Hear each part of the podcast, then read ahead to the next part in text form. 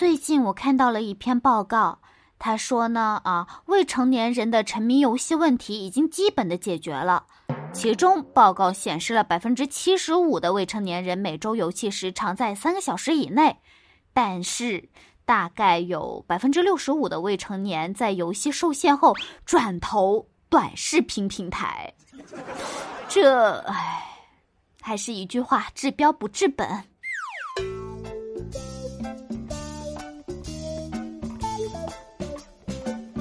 我以前不理解为什么会有人不喜欢冬天。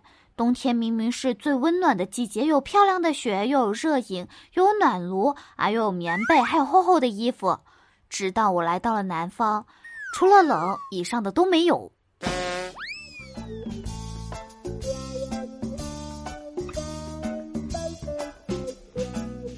我弟呢，他小时候特别的顽皮，也不算是小了吧，他已经读初中了那会儿。他就跟我说过一个事儿，他以前呢是在学校里面住宿的，就是有好几个学生住在一块儿的。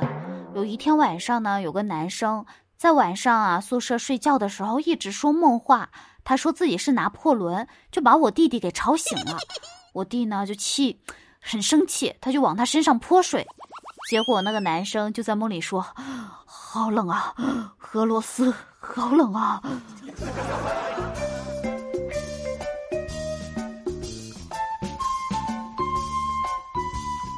今天跟我妈哭穷，我说妈，我什么时候能发财啊？这个班啊是一天不想上了。我妈说：“哎呀，这样吧，从今天开始，你就把每天干的事儿都记在一个本子上，半个月之后复盘一下，然后你就会发现，就你天天干的那些事儿，复不起来，真的太正常了。”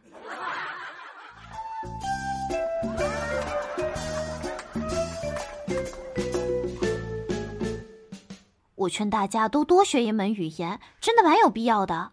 我平常和别人聊天发生争吵的时候，就会切换一下语言系统，这样呢就有利于我自己保持冷静的思考。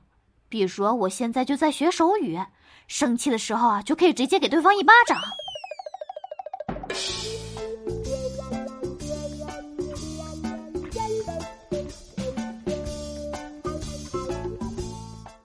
我发现啊，有时候胡说八道真的可以省去很多的麻烦。有一位网友他就说，之前我去剪头发，那个理发师小哥一直推荐我烫，我当时特别不耐烦，说反正下个星期就化疗了，烫了也没用。然后那个理发师小哥呢就不说话了，后期理发也特别安静，一句话都不说，厉害。还有一个网友，他就说，以前和朋友坐出租车，那个司机一直在骚扰我们，问东问西，眼睛呢不断的往后瞟。他问到我们一会儿要去哪玩的时候，我就抬眼看了他一眼，说刚从牢里出来，朋友借我回去收拾一下，而且正好他那时候是个短发。哎，然后还有一个啊，是关于读书的，是的，他说。办走读证的时候忘记打印照片了，但出不去，导员就很凶的说让我把家长叫过来。我在外省读书，爸妈不在这边，然后脑子一抽就说了句我没有家长。导员愣住了，然后抬头看着我，我还没意识到啥，傻乐着，挠痒痒。导员从那以后语气都变温柔了，这是这是觉得自己呃感觉对不起你，不小心戳到了你的那个。那个痛点了是吗？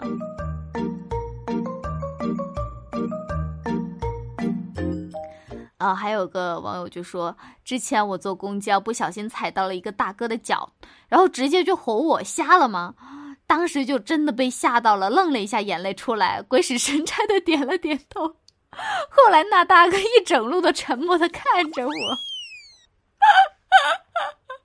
啊，真的有被笑到这个。哦，接着接着，下面这一个也是关于公交车的。他说，上公交车忘记扫码了，司机就吼我。我小声说：“俺来城里看病，第一次坐公交车。”司机听完就不敢吼你了。这个好招我也学一学。有次我在小区门口去公交车站，路边有个路障还拉了线，我跨过去以后呢，线缠我鞋上了，我没摔。但是那个塑料路障倒了三四个，扶起来以后，一个男的凶我说：“你眼睛有问题吗？”我说：“对不起，出过车祸，腿抬不起来。”然后他在车上抢座，让给我坐。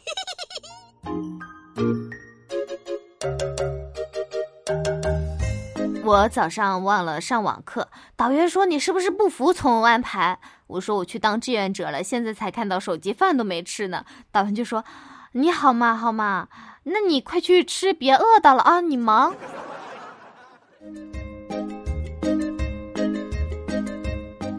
那么我们本期节目的话题就来定一个啊，就是你们有没有像刚才类似这样胡说八道的场景？有些什么呃这种搞笑的经历可以分享给我们呢？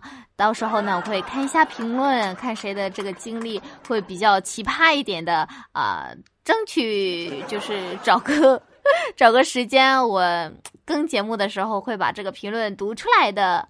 我们下期节目再见啦，拜拜了各位。